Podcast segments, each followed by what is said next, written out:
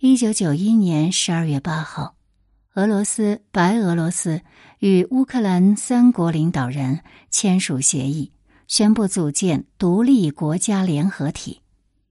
此举事实上终结了苏联七十多年的历史。就在四年以前，叶利钦还是戈尔巴乔夫阵营中最为坚定的改革支持者，而二人合作关系的破裂。最终断送了联盟的生命。这里是宁小宁读历史，我是主播宁小宁。今天我们在节目中为大家推荐美国前驻苏大使小杰克 ·F· 马特洛克的《苏联解体亲历记》。美国驻苏联大使亲历大国崩溃，描摹帝国黄昏的全景图像。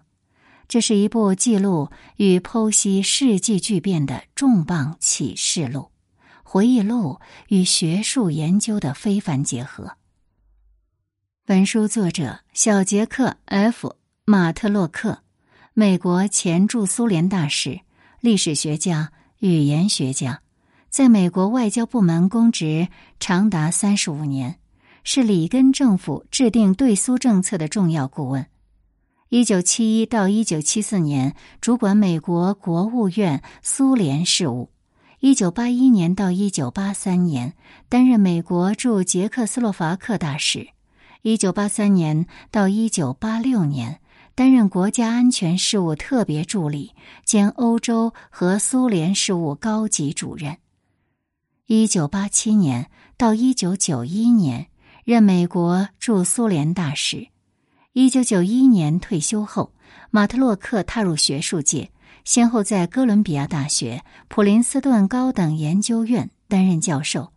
已出版的著作有《苏联解体亲历记》《里根和戈尔巴乔夫：冷战是如何结束的》等。我们来关注叶利钦与戈尔巴乔夫如何分道扬镳。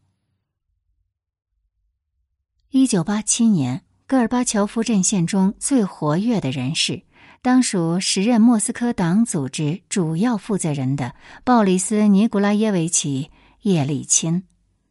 他满腔热情的拥护改革，结交广泛，完全没有党的高级官员那种典型的令人敬畏的高傲态度。他出门偶尔还乘坐地铁，时常微服私访。逛商店、下车间，还不时参加工人的劳动，与他们一起装卸货物。如果商店经理私藏商品而不放在货架上出售，一旦被叶利钦发现，这个经理就大难临头了，可能当场被免职。当时在苏联，由于商店物品的定价比黑市要低。国有商店工作人员私藏物品，以便拿到黑市上去谋取利益，那是司空见惯的事。有关叶利钦的评论很快风行莫斯科的大街小巷，在市民的眼中，这位莫斯科市的新领导看起来不像他的前任，而是我们大家的一员。他真诚而随和，和我们一样挤着乘坐公共交通工具。他参加体力劳动，对日常不良现象了如指掌，并下定决心消灭他们。对莫斯科人来说，叶利钦很快就成了传奇式的人物。他切实向人们证明了改革不是走过场。但是新闻媒体却很少报道他的事迹，除非是正式场合的需要，媒体几乎对他不闻不问。这很奇怪，因为比起以前，传媒在一九八六年与一九八七年这两年里已经变得更加活跃了。为什么叶利钦颇具新闻价值的行为却被媒体忽视呢？当然，只有天真的人才会这样发问。如果真的有人向一般市民提出这个问题，他们会毫不犹豫的回答道。因为他们不希望我们了解他。一九八六年和一九八七年，苏联市民有充分理由不相信自己的新闻报道。人们对新闻媒体的抵制，事实上也有助于树立叶利钦在民众中的形象，因为叶利钦的事迹在民众中口耳相传，造就了他英雄般超常的品德。如果官方媒体一直吹捧他，民众反而就不会信任他了。我和叶利钦的第一次接触是在一九八七年八月，当时议员丹尼尔·帕特里克·莫因汉、特里桑福德。和保尔·萨班斯来访莫斯科市。政治局大多数委员都去度假了，叶利钦没去。他作为高级官员接待了我们。会谈持续了两个小时，他在各种话题上打破常规的言谈，吸引了我们的注意。他谈话无需他人提醒，也不用看笔记。他向客人列举了九条急需纠正的消极现象。比如党群关系的脱离，以及外交政策的僵硬等等；其余是经济方面的不良现象，如新技术应用缓慢、重视重工业而忽视了消费品的生产、缺少激励机制、容忍平庸等等。尽管国内问题是叶利钦关注的焦点。他的言谈也表明，他相当熟悉美苏之间正在进行的军控谈判中的原则性问题。他迫切希望通过谈判促成协议的签订。他说：“这样的协议对于改革的实施是必不可少的。”当时我突发奇想，如果换了利加乔夫，他绝不会像叶利钦那样谈论党群关系的脱离；换了戈尔巴乔夫。他也不会谈论集体合作精神的丧失，尽管叶利钦的谈话都是以这个社会主义建设为前提的，都是以他称为回归真正列宁主义的主旨为前提，但他着重强调了被其他人忽视的，或者至少在公开场合和在外国人面前否认的一些因素，比如说戈尔巴乔夫。他虽然也会毫无疑问的认为与美国达成军控协议对改革是必要的，但他绝不会如此坦诚的表达。他的立场是，美苏两国都需要裁军，都会从中受益。即便美国采取不合作的态度，苏联也完全有能力靠自己的力量实施改革。一九八七年九月下旬。包括我们在内的驻莫斯科外交使团都收到了一份请柬，邀请大使们去市党委政教大楼与莫斯科市党组织的第一书记会面。政教大楼靠近莫斯科市百老汇商业路内环，自从对外开放以来，已经逐渐解除了对外国外交官员的限制，至少对来自非共产党国家的外交人员来说是这样。有机会参观苏共的党员干部培训基地，并再次同叶利钦交谈，对我来说十分难得。我欣然前往。虽然这次会面的目的是向驻地使馆的负责人去阐述莫斯科城市的未来发展规划，但叶利钦却谈到了整个国家的发展进程。会后，在走廊的闲谈中。我发现一些外交同行觉得叶利钦用词夸张，他们认为情况并没有危急到用这种词来表达的地步。然而，在我看来，事情似乎确实没那么简单。会议厅里除了叶利钦本人之外，没有人知道，就在二十几天前，他给还在黑海度假的戈尔巴乔夫写了封信。据后来他出版的回忆录记载，他在信中严厉的斥责了利加乔夫的工作作风。他同时还未指明的提到，在领导层还有其他一些委员反对真正的改革。他预感所有这一切会导向一种酷似勃列日涅夫停滞状态的糟糕结果，而这种状态正是他们一度想竭力终结的。他最后请求解除他作为政治局候补委员以及莫斯科党组织第一书记的职务。两人很快就此展开了争论。后来，戈尔巴乔夫公开声称，叶利钦已经同意等十月革命的盛典之后再商讨这个问题，但叶利钦在回忆录中却对此予以否认，并说戈尔巴乔夫当时只是告诉他等以后再同他商谈这个问题。这一等就是一个月。十月下旬，召开了一次中央委员会全体会议。这时，叶利钦主意已定，决定不与戈尔巴乔夫商讨，就直接将这个问题带到中央委员会上去。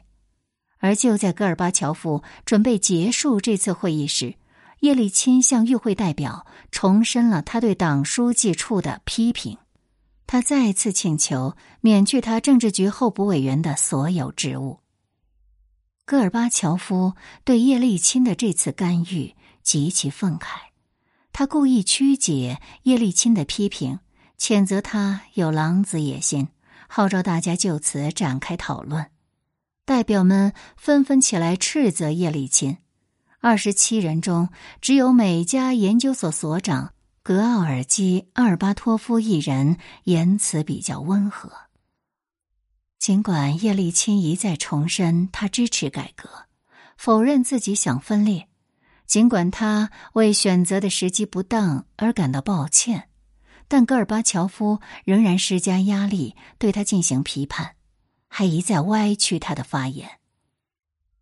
不久，中央委员会内讧的谣言开始蔓延了，莫斯科人惊讶万分：难道叶利钦真要被撤销职务吗？果真如此，这对戈尔巴乔夫所从事的改革来说。又意味着什么呢？人们发现，叶利钦虽然依然和其他领导人一道出席正式的庆典活动，但已经不像往常那样与他们小声交谈了。在一次克里姆林宫为外国使团安排的招待会上，我竭力想从中找出蛛丝马迹。大厅里，主宾各据一处。那个时候，想同苏联领导人随便聊聊是不太可能的。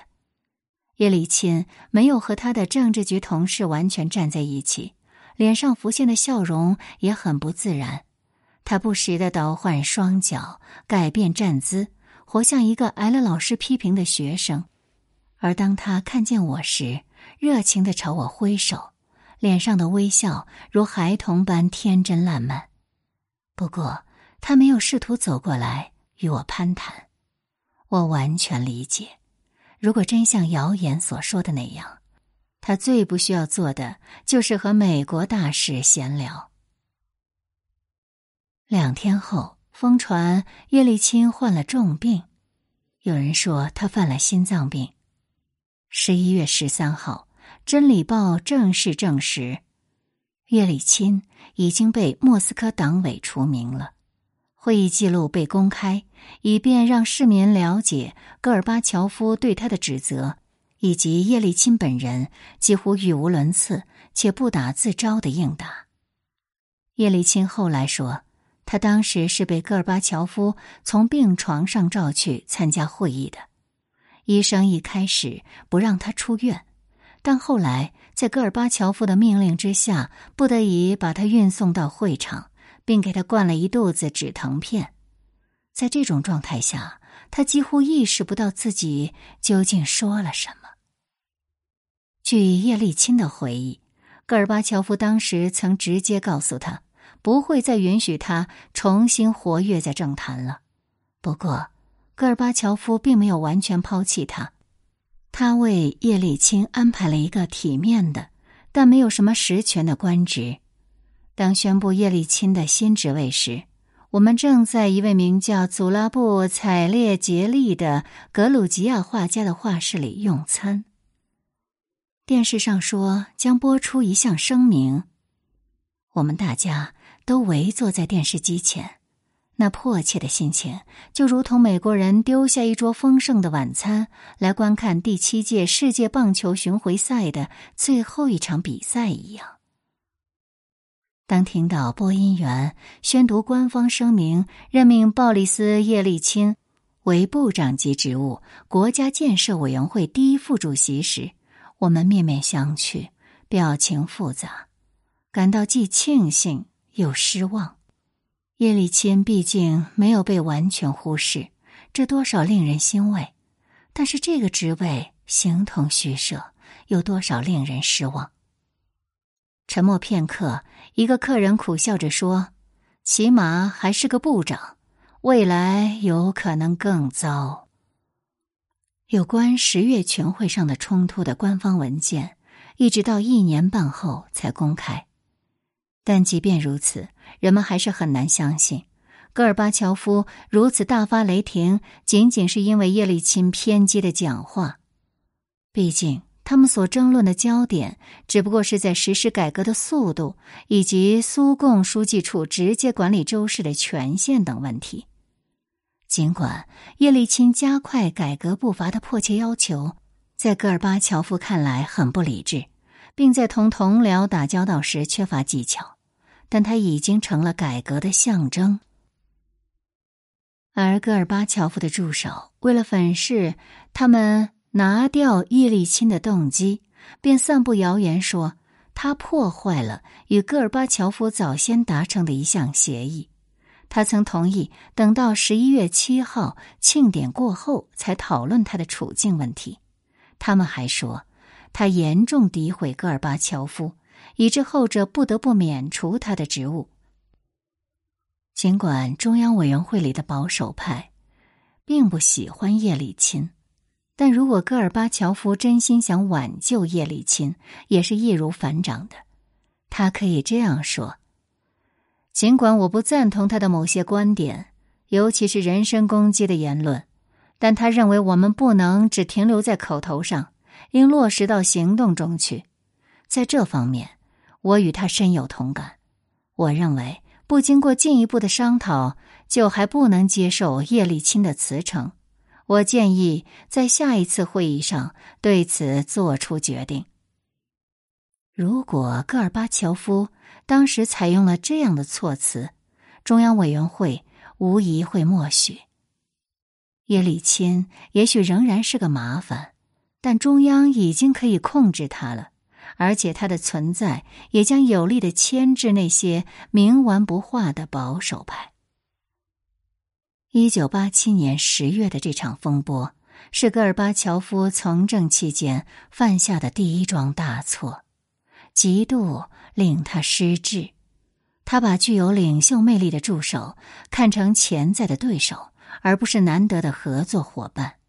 这种嫉妒心理不仅进一步恶化了他与叶利钦的关系，而且使他在挑选助手时只选择那些无力与自己相抗衡的弱者。然而，这些弱者最终还是背叛了他。